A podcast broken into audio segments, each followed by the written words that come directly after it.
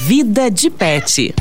Mulheres tutoras de gatos que engravidam escutam muitas histórias sobre os riscos que os felinos podem apresentar para o feto e depois para o recém-nascido.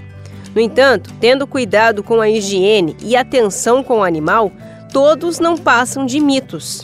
A maior preocupação envolve o risco de contrair toxoplasmose durante a gravidez, afinal, o gato é o hospedeiro definitivo do protozoário que transmite a doença. Porém, a médica veterinária Juliana Dain ressalta que, para ocorrer uma contaminação, é preciso considerar uma série de fatores. Primeiro, o gato precisaria ser portador da doença, o que não é realidade em todos os gatos. Não são todos os gatos que são portadores de toxoplasmose. Então, esse seria o primeiro uh, impeditivo, digamos assim. Depois, precisaria haver a manipulação de fezes, que estariam expostas ali no ambiente já há alguns dias. E precisaria não haver o devido cuidado na manipulação dessas fezes, ou seja, higienização das mãos depois, levar as mãos à boca.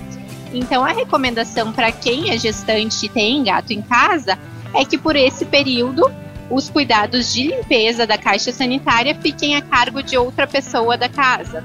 Outra situação que pode trazer angústia é como será a recepção do gato ao novo integrante da família. Essa preocupação também é considerada um mito para a médica veterinária.